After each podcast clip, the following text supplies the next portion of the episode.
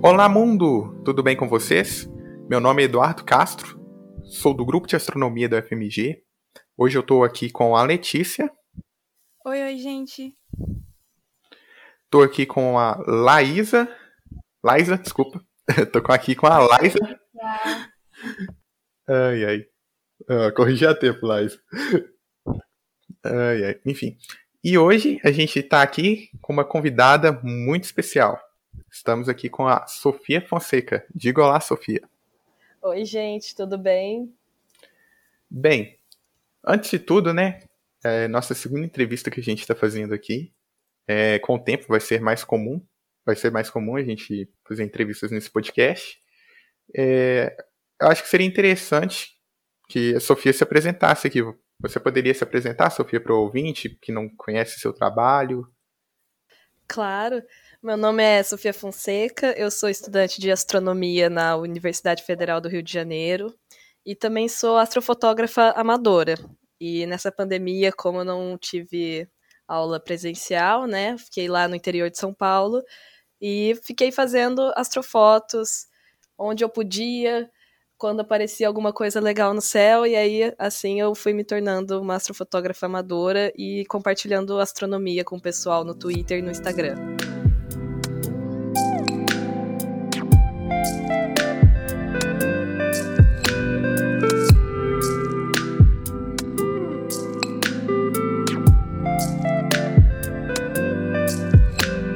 Bem, é, antes de tudo, eu acho que seria bom a gente dar uma definição para astro, astrofotografia.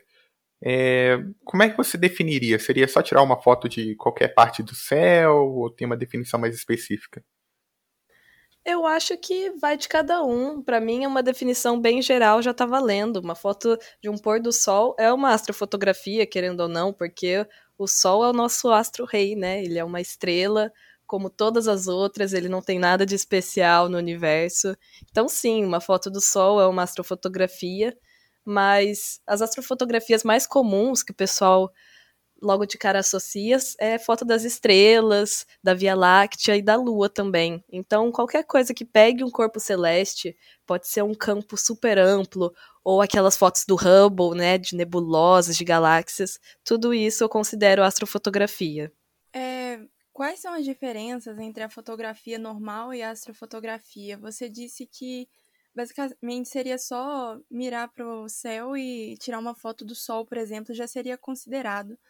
Porém, você acha que teria alguma diferença assim nos instrumentos ou é, no jeito de tirar essa foto? Ah, com certeza. As técnicas para as astrofotografias, elas são bem mais específicas, porque, por exemplo, para você tirar uma foto na luz do dia, é, o tempo que a câmera abre e fecha a janelinha dela, né, o obturador, é muito rápido, porque tem muita luz. Então, se ficar aberto muito tempo, a foto vai estourar, né? Quem nunca tirou aquela foto super estourada da lua, por exemplo, dessas coisas, quando tem uma luz muito forte. Agora, a astrofotografia noturna, não. Os astros, eles estão muito longe, e o céu é escuro, né, como a gente já sabe. Então, o tempo de exposição da câmera tem que ser maior. E isso muda tudo, muda na hora de editar, muda na hora de capturar. Se passa um vagalume na frente da sua câmera, acabou. Você vai ter um rastro de vagalume ali na frente. Mas isso é muito legal que também te permite criar composições que fotos de urnas não permitem. É, então tem essa grande diferença. Os equipamentos, as câmeras semiprofissionais, são ótimas tanto para essas fotos de urnas quanto para as astrofotografias. Mas aí, à medida que você vai se aprofundando e ficando mais profissional nisso, vão tendo câmeras cada vez mais específicas. Não só câmeras, como telescópios também. Hum, interessante. Bacana, e nós gostaríamos muito de saber como você começou nesse ramo, como foi o processo até hoje. Eu comecei em 2019 com uma câmerazinha da Sony, bem velhinha. E eu falei, né, dos equipamentos, das câmeras semiprofissionais. O ideal é você fazer fotografia com uma DSLR, que é aquela câmera que troca as lentes. Ela tem uma qualidade melhor dos espelhos e tudo mais, e tem essa versatilidade de você poder trocar a lente. É, e essa câmera que eu comecei, ela não tinha isso. Ela era aquela câmera que dá zoom, vai dando zoom, zoom, zoom, mas a, a imagem perde qualidade e tem muitas restrições. Então eu tentava tirar foto da lua, às vezes conseguia, foto das estrelas já era impossível. Mas aí eu fui pesquisando, porque eu sempre segui fotógrafos e astrofotógrafos. Eu falei, nossa, como será que eles fazem isso? Será que é difícil assim? E spoiler, é difícil, mas dá para começar. É, é super legal, inclusive, esse processo. Mas aí eu pesquisei e vi que câmeras semiprofissionais, não muito caras, conseguem, dão conta e, e aí comprei a minha Nikon D5500, que ela é muito boa, é minha xodozinha. E ela tem duas lentes do kit. E com ela eu comecei a testar as configurações manuais da câmera, porque muitas vezes a pessoa não consegue fazer uma fotografia porque está tudo no modo automático, e o modo automático é programado para a luz do dia, para aquelas fotografias rápidas. E aí, para você mudar isso, você tem que colocar no modo manual e ir explorando as possibilidades que você tem ali. Aumentar o tempo de exposição, aumentar a ISO. A gente pode falar disso já já. Mas foi assim que eu comecei. Tem que ir brincando mesmo. Ficava brincando com meu celular e meu binóculo também. É, eu não tive telescópio, mas tive um binóculo que é muito bacana também. Certo. Isso aí me surgiu uma dúvida, então. Você vai tirar foto, faz a configuração toda certinha, com exposição e tudo. Mas e depois que você bate a foto, você faz algum tratamento no computador ou algo do tipo? Ah, com certeza, tem que fazer. São poucos, são raros os céus que é tudo muito limpo e a imagem sai perfeitinha do jeito que você quer, sabe? Normalmente tem muita poluição luminosa e isso deixa a foto avermelhada, deixa as estrelas meio apagadas. E no computador você consegue extrair a informação que está de trás ali daquela poluição toda. Então, a parte da edição é fundamental. E quanto mais você vai explorando isso, mais você vai vendo que suas fotos têm muita informação, tem muito objeto escondido ali. E isso também é muito legal, sabe? Uhum. É, você mencionou sobre a poluição luminosa e o que a gente pode obter essa informação é, editando a foto no computador. É, onde você tira suas fotos? É em qualquer lugar? Como é que você faz, às vezes, para até diminuir isso e facilitar o seu trabalho lá na frente? Olha, a maioria das minhas fotos eu tiro do quintal da minha casa, que é num centro urbano, assim. É, eu moro Sério? no interior. Sério. é, é urbano lá. É, eu moro em Pindamonhangaba. É no eixo Rio-São Paulo, então, assim, tem bastante poluição das cidades perto, São José, Taubaté e tal. Então, isso dificulta bastante para mim. Mas ainda assim eu tenho um, um céu razoável. Mas o ideal mesmo é você ir para a zona rural. Eu tô querendo ir, mas não para de chover. É, quando eu fui para Goiás, lá tem um céu espetacular, simplesmente perfeito. E eu fiquei assim, boca aberta, com o quão nítido, quão claro é aquele céu, sabe? É simplesmente surreal. Então, assim, a partir do momento que você sai da cidade e vê um céu de verdade, você sabe que é aquilo que você quer pro resto da sua vida. Mas, como não dá, eu fico no, na minha casa mesmo. E dá para fazer, só dá mais trabalho na hora de editar. E. Mas é, a gente tem que lidar com isso, né? Tem gente que faz foto até das grandes cidades, como Rio de Janeiro e São Paulo. Uau, muito interessante. Sobre a poluição luminosa, a gente vê que é um grande problema para conseguir observar eventos astronômicos e tudo mais até mesmo para ver alguma estrela no céu dificulta bastante, né? Normalmente a gente não consegue ver nada. E nós gostaríamos de saber é, o que você acha que poderia diminuir essa poluição luminosa para facilitar a observação do céu, como deveria ser, né, naturalmente. Sim, com certeza. Isso devia ser muito mais discutido e muito mais valorizado, porque não é só para os astrônomos, né? Isso é qualidade de vida também. É bom para o nosso sono ter uma iluminação legal nas cidades. E o que dá para fazer, né? Teoricamente, os postes, né, da, das cidades, eles jogam luz lá para cima, tanto que nos aviões você consegue ver a, todas as cidades lá embaixo super iluminadas. Uma coisa que poderia reduzir isso é usar como se fosse um, um abajur nos postes da rua para ele iluminar só a rua, que é a parte que interessa, né? E não jogar luz para o céu. Isso já ajudaria muito, mas, né, isso é. Isso aí é com as prefeituras e acho que o pessoal não está se importando tanto com isso.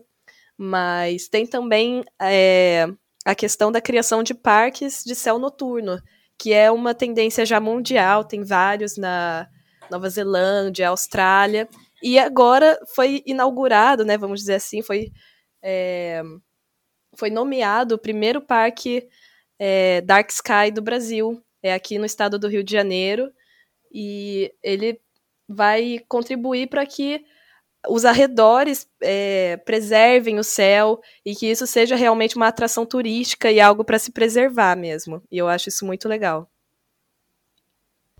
Realmente é uma iniciativa muito importante, incrível. Sim, e ainda falando né, sobre a poluição luminosa e o trabalho, não só dos astrofotógrafos, mas dos astrônomos no geral, é, nos últimos anos, é, esteve rolando vários debates acerca do lançamento dos satélites Starlink, né, essa iniciativa do Elon Musk, e a comunidade astronômica, né, grande maioria dela, realmente é, meio que se levantou, entre aspas, assim, contra isso, porque meio que esses satélites poderiam interferir nas astrofotografias e nas observações. Qual seria a sua opinião acerca deste assunto? Olha, eu tô, obviamente, do lado dos astrônomos, né? Porque não é só uma questão de poluir o céu pra gente que tá vendo, né? Aí começa a ver aqueles 60 satélites no céu. É até uma coisa interessante de se ver, né? Mas além de prejudicar os astrofotógrafos amadores, os astrônomos amadores, isso prejudica tempo de pesquisa séria, pesquisa com telescópios profissionais, né, aqueles telescópios enormes do Chile, do Havaí, Imagina se você está observando a noite inteira, fazendo uma foto de longa exposição que dura horas, para no final da noite passar vários satélites Starlink na frente e prejudicar todo o seu trabalho de uma noite inteira. Isso é muito frustrante. E além de frustrante, isso é perda de tempo, porque cada, cada pesquisador tem um tempo certo no telescópio. Então, se ele perde por causa disso, ele perdeu. Não tem como voltar atrás, não tem como pedir um novo tempo para repor. Então, isso é muito prejudicial para as pesquisas em astronomia, que usam essencialmente esses telescópios. Agora que a gente mexeu um pouco com polêmica aqui, vamos para a parte que eu acho que mais interessa ao ouvinte, né? Que é, bem, você falou das câmeras semiprofissionais, falou que tem um tratamento, mas eu acho que seria interessante a gente é, abordar um pouco mais sobre isso, né? É, vamos supor que igual eu aqui. Eu gosto muito de olhar o céu, queria tirar umas fotos, mas eu não sei nada. Eu sei que tem as câmeras semi-profissionais agora, né? Mas por onde que eu deveria começar a buscar sobre? O que, que eu deveria olhar primeiro? Olha, minha sugestão é baseada na minha experiência pessoal. Eu comecei vendo cartas celestes, aplicativos, é, seja no computador ou no celular de realidade aumentada para você ir conhecendo as constelações e alguns dos objetos é, mais brilhantes que tem no céu, para você saber quando apontar o seu binóculo, o seu telescópio, a sua câmera. Porque agora, por exemplo, nessa época do ano, você não vai conseguir ver a Via Láctea, mas você consegue ver a nebulosa de Orion, que é um objeto sensacional para tirar foto qualquer astrofotógrafo consegue fazer ótimas fotos da constelação de Órion e da nebulosa de Órion, que é muito linda. Então, eu diria para você primeiro conhecer o céu e antes de comprar qualquer telescópio, tente ter contato através de um binóculo, por exemplo, porque o pessoal não bota fé nisso, mas o binóculo ele é muito bom, você consegue ver muita coisa legal. É simplesmente maravilhoso ver as Pleiades, pelo binóculo, os aglomerados estelares são a coisa mais linda. Então, é, além disso, né, para quem pode ou já tem um binóculo em casa e quer brincar com ele, brinca, vai na fé, que vai ser muito bom. E também tem muita gente fazendo astrofotografia com o celular. E tem ficado muito boas, viu? Essas fotos feitas com Xiaomi, esses celulares mais de última linha, assim. Eles fazem astrofotos sensacionais. Dá para editar a foto no celular também com softwares gratuitos. Então, dá para fazer com que você já tenha aí, que é o seu celular e quem sabe um binóculo.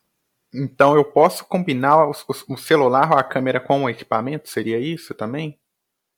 Também é um desafio, porque aí fica tremendo, né? Você tem que encaixar bem o binóculo, encaixar bem o celular. Mas eu tô, tava falando mais de fazer as duas coisas juntas, porém separadas, sabe? Você explorar o céu com binóculo, com a carta celeste, Uhum. e com o celular você tentar começar a registrar isso. Porque é com o celular que você vai ter contato com aquelas configurações manuais que eu falei, de aumentar o tempo de exposição, aumentar a abertura, focar lá no infinito. Então, assim você consegue começar a ter contato com, com a astrofotografia mesmo. Entendi. Então, primeiro é conhecer o céu, né? Saber aonde você está navegando, né? Para depois poder fazer os Isso. registros. Exatamente. Ok, aí vamos supor que eu, eu aprendi. Eu fui lá, li um pouquinho. Um pouquinho não, né? Muito, né? A gente acha que é pouquinho, né? Mas é muito, né? Ao longo dos anos, né? A gente vai. Ah, se for pouquinho também já tá ótimo. Mas Já- você já vai, ajuda. com os anos, você vai aprendendo cada vez mais. Aham. Tá, aí eu li, aí eu fui procurar, eu fui ver, pô, tem muita câmera. Beleza, pode ser um celular bom, mas você tem alguma dica de alguma câmera específica, sim? Algum tipo de câmera específica, semi-profissional? Olha, essas câmeras é, DSLR semi-profissionais, todas elas são muito boas. E aí vai depender, algumas são mais modernas. Por exemplo, a minha Nikon que eu falei, ela tem uma tela articulada. E isso é ótimo para quem faz astrofotografia, porque quando você aponta a câmera lá para cima, você não precisa ficar agachando, sabe? Ficar olhando para baixo, assim, por baixo da câmera. A tela articulada é ótima para suas costas. Então, às vezes, isso, esses detalhes é, variam de modelo para modelo, mas normalmente essas DSLR de entrada são muito boas, tanto da Canon quanto da Nikon e algumas outras marcas também, mas é, principalmente no Brasil a mais usada é a Canon. Certo. Então, para pessoa que, então, que tem o equipamento, tem um conhecimento do céu, às vezes tem um binóculo, né, para ajudar, beleza. Na hora de tirar a foto, como é que faz? É só dar um clique? Eu tenho que esperar um tempo? Tem que esperar um tempinho, né, para se você colocou 30 segundos de exposição, você tem que esperar os 30 segundinhos. Se você tremer a câmera, se passar alguma luz na frente, aí a foto já já vai ficar estragada. Mas não tem problema, porque a astrofotografia é muito de tentativa e erro. Às vezes você coloca uma configuração, você viu, por exemplo, um astrofotógrafo colocou na foto dele, ah, 15 segundos, ISO 1600. Aí você fala, bom, vou fazer a mesma coisa, é a mesma região do céu, vou fazer, vou colocar as mesmas configurações. Mas aí você coloca e o seu céu é diferente, sua paisagem é diferente e não fica legal. Então você tem que ir testando, você tem que ver se o seu foco tá legal. Então, é muito questão de tentativa e erro. Até você começar a tirar as fotos para valer, vai ter muita foto ali de rascunho, vamos dizer assim. Agora vamos ao último passo aqui da receitinha, né? Vamos supor que eu tenho uma foto bacana aqui. Fui na exposição, é, fui, usei a exposição, tenho equipamento às vezes bacana, né, que me ajudou. Beleza, eu tenho a foto. Como é que eu posso melhorar ela no computador, igual a gente estava comentando aqui? Você sabe algum software específico? Olha, os mais usados são o Lightroom e o Photoshop. Só que esses dois são pagos. É, porém, tem a opção do Lightroom para celular, que é gratuita. Óbvio que vai ter menos opções que o Lightroom do computador, mas são esses os aplicativos padrão, desde iniciante até os mais profissionais. Todo mundo passa por eles.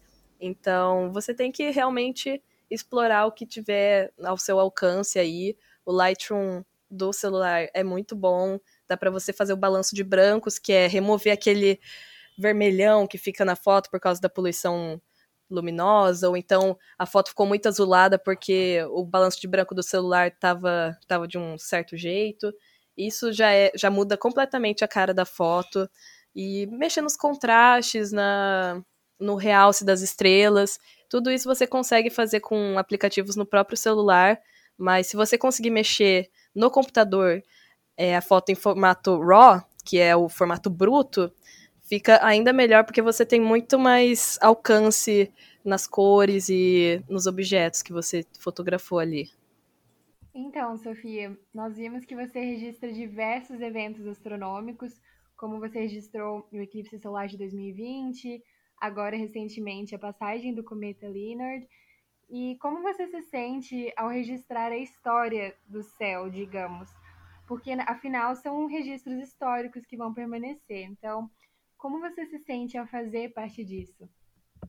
Nossa, eu sempre penso nisso, eu acho sensacional poder ver essas coisas, ter visto um eclipse solar, por mais que não seja total, eu vi o céu escurecendo, eu vi ali a lua passando na frente do sol, eu vi o cometa na, no visor da minha câmera. Então isso é sensacional, eu não consigo nem expressar direito, porque eu, como futura astrônoma, né, especialmente, eu fico maravilhada de ver que esses objetos astronômicos que estão tão longe, eles vêm para perto de mim graças à minha câmera, graças a, a, esses eventos astronômicos que acontecem de vez em quando. Então, poder aproveitar isso quando o tempo favorece é bom demais. Eu me sinto muito realizado, muito feliz. Mesmo que os meus registros não sejam os melhores do mundo, os mais profissionais, nem de longe, eu fico muito feliz de ter o meu pedacinho ali daquele evento.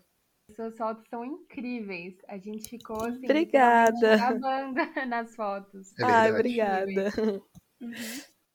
É, e Sofia, então qual é, a, é, qual você acha que é justamente é, a importância da astrofotografia amadora de pessoas assim como às vezes eu, você, um estudante de física, de astronomia, ou às vezes até mesmo uma pessoa que está começando agora na ciência, está se interessando qual é, você acha que é a importância de todas as pessoas se unirem para fazer esses registros? Olha, eu acho que a importância disso está justamente no que você falou. Uma pessoa começando a ter contato com a ciência, com a astronomia, a física, ela às vezes não, não sabe o que é possível de se fazer, né? Eu não achava que essas fotos é, desses astrofotógrafos profissionais começavam assim, numa câmera normal, em ambientes normais, com técnicas até que simples. Então, é, aproximar as pessoas do universo, eu acho que é feito justamente através da astrofotografia amadora, que são coisas, não são aquelas imagens, né, pique Hubble, mas são, são as pessoas registrando realmente o universo, do jeito que ele é, do jeito que o ser humano consegue enxergar ele. Então, eu acho que o papel disso na divulgação de astronomia é fundamental. Muita gente é, vem falar comigo, fala que eu inspirei a pessoa a pesquisar mais sobre astronomia ou a começar na astrofotografia.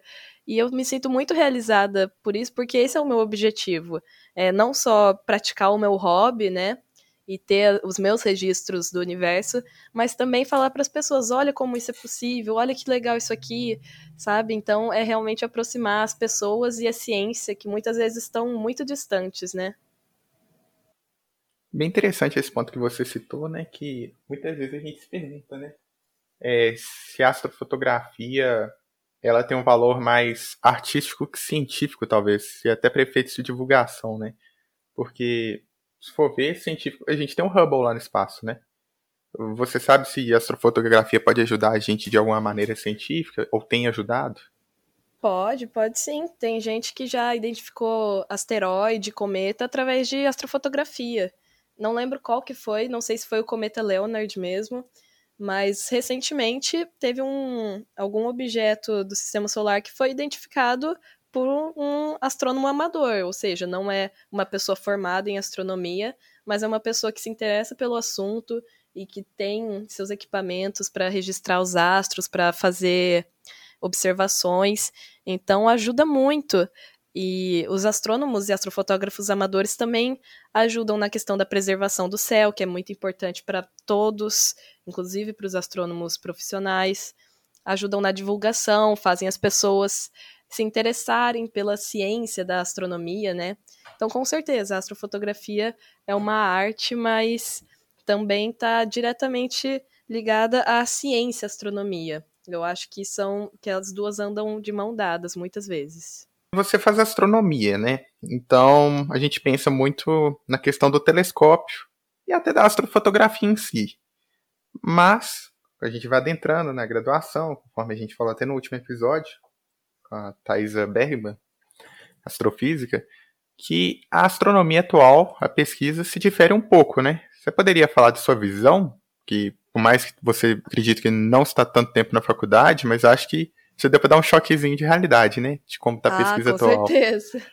é, para quem não sabe, eu entrei em 2020 na faculdade, então eu nem tive a faculdade presencial, mas já tive alguns semestres, né? Já tive contato com as matérias que tem na, na astronomia. E sim, é totalmente diferente. Astro, astrofotografia e astronomia amadora é uma coisa, e a pesquisa em astronomia é outra completamente diferente. Você não vai ficar olhando na ocular do telescópio, vendo as galáxias, as nebulosas, nada disso. Você vai mandar o computador, falar para o telescópio apontar para você, e aí vão ver umas imagens com uns pixels meio estranhos, e você vai ter que dali tirar os dados que você precisa. Então, é, são, isso eu nunca fiz, observação eu nunca fiz, mas em breve eu vou começar a trabalhar com dados astronômicos.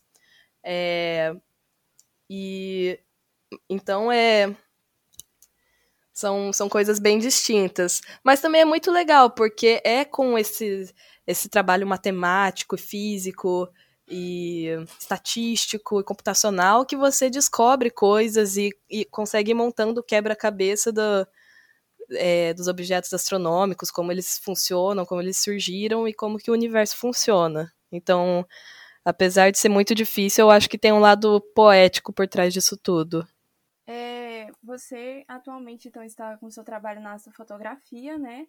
É, você está fazendo essa divulgação científica e uma coisa que eu achei muito interessante que você citou foi que justamente, né, dessa coisa de às vezes você tá lá postando o seu trabalho e pessoas verem e você acabar inspirando elas, o que é uma visão até bonita, assim, se a gente for olhar nós mulheres, por exemplo, nesse ramo científico que antes era totalmente restrito e que agora nós estamos começando a entrar, a ganhar espaço, etc.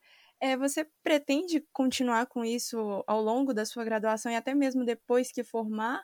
Ou você talvez dê uma parada, vá mais para pesquisa? O que você vê assim no seu futuro? Não, com certeza pretendo continuar porque, como você falou, é muito importante ver mulheres na ciência, porque há 100 anos atrás isso ainda não era comum. É, nós ainda não tínhamos espaço nas universidades, nos centros de pesquisa. Então, é muito legal você não só estar tá ali pesquisando, como você mostrar para as pessoas que isso é possível e que isso é atual e que tem tudo a ver. Mulher e ciência tem tudo a ver. E tem muitas é, astrônomas já formadas, que já fizeram mestrado, doutorado, que me inspiram muito, que estão lá no Twitter fazendo divulgação, mostrando que são gente como a gente, mas que ao mesmo tempo são brilhantes e são fantásticas no que elas fazem, sendo astrônomas e sendo divulgadoras científicas. Então, eu me inspiro muito nelas e espero continuar, vou continuar e espero inspirar muita gente no futuro também. É, né? Você já tá inspirando aí. Eu confesso, assim, que eu sou uma seguidora sua há um bom tempo já. Alguns meses aí eu conheci seu trabalho, então, assim... Ai, que legal. Fico feliz. É nessa jornada mesmo e... Aí, assim, a gente vai, né, juntando cada vez mais pessoas pro ramo da ciência. Principalmente Exatamente. mulheres. Então, Sofia, você tem algum curso de astrofotografia para indicar que esteja no YouTube ou em outra plataforma para o pessoal de casa anotar e depois pesquisar? Olha, eu sempre recomendo o canal do Alberlan Barros, que é o Astro Space, porque foi lá que eu aprendi o básico, aquelas configurações é, manuais que eu falei.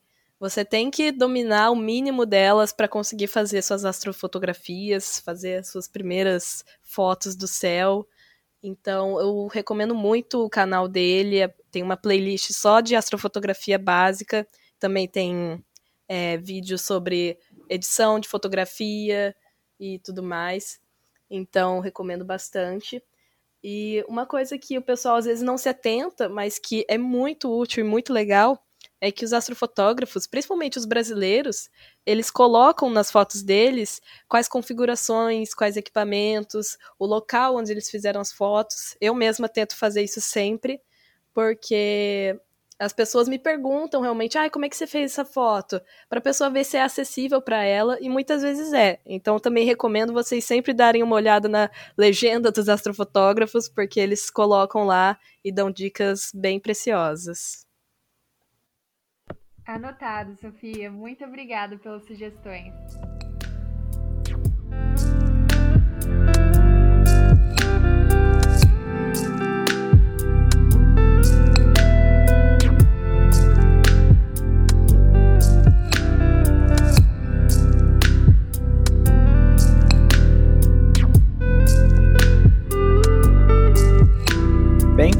Vamos chegando aqui às considerações finais aqui do podcast. É, você tem alguma mensagem final, Letícia? Uh, não, não, não tenho. Liza, você tem alguma verdade, mensagem final? Na verdade, eu Só tenho. agradecer é... mesmo a Sofia por todas as sugestões. Foi muito legal bater esse bate-papo com você, ter esse bate-papo, né? E conhecer mais a respeito da astrofotografia. Acho que o pessoal também vai curtir bastante saber mais dessas dicas e também da sua trajetória. Então, Sofia, se você quiser passar o seu Instagram, é, o seu trabalho para o pessoal pesquisar e te achar na internet. Ai, obrigada, gente. o meu Instagram é @nightsky_sofia e o meu Twitter é @sofia_fonsecão. Sofia com F mesmo, não com PH.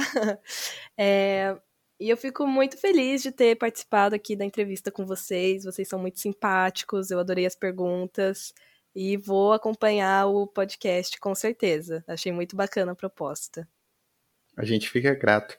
Letícia, você tem algum recado final? Não, não, eu ia falar, era isso mesmo que eu lembrei, mas a Laísa salvou. Bem, o meu recado final é agradecer ao, aos ouvintes, mas antes, Sofia, você tem alguma mensagem também aí pro ouvinte? Que alguma coisa que você queria deixar? Que tá no fundo do coração aí? eu acho que o que eu queria falar é para as pessoas não desistirem de tentar registrar as fotos delas, né, o, o, universo, porque no começo é meio frustrante, mas se você for tentando, você vai conseguir uma hora, vai sair uma coisa que você vai se orgulhar muito, e esse sentimento é muito gratificante. Então, continuem tentando, me mandem, Qualquer dúvida pode me perguntar também, que se eu não souber responder, eu vou passar vocês para quem sabe, porque é assim, né? A gente tem sempre que se consultar com quem com quem sabe, com quem pode ensinar a gente. Então, é, fica aí essa mensagem de motivação para vocês e obrigada por ouvirem também. Algo muito interessante até, né, que eu tenho notado assim, é justamente dos é, do pessoal do Instagram, da astronomia, do Twitter, né, que vocês são super acessíveis, estão sempre respondendo as dúvidas nos comentários e etc, interagindo com o pessoal Sim. e ensinando. É, gente, não precisa ter medo de perguntar para os astrônomos, para os astrofotógrafos, que o pessoal costuma ser muito gente boa e muito acessível. Então, pode perguntar, porque foi assim que eu entrei na astronomia e foi assim que eu comecei na astrofotografia. Então, vão, na, vão em frente. Bem, Agora, como meu recado final, tenho de agradecer aqui a Sofia pela presença. A gente fica muito honrado por você ter aceitado o nosso convite. É, gostaria de agradecer as colegas de equipe, a Letícia e a Liza, por, ter, por estarem ajudando nesse trabalho. E ao grupo de astronomia da FMG e à própria instituição por ter permitido esse projeto. Mandar um abraço aqui para o meu colega Raniel Veiga, que também é um astrofotógrafo. É, começou tem pouco tempo, mas com certeza é um fã da Sofia. Então um abraço pro, pro Raniel. E um abraço pro ouvinte também, né? Você é o motivo do nosso trabalho. Muito obrigado e até a próxima, mundo.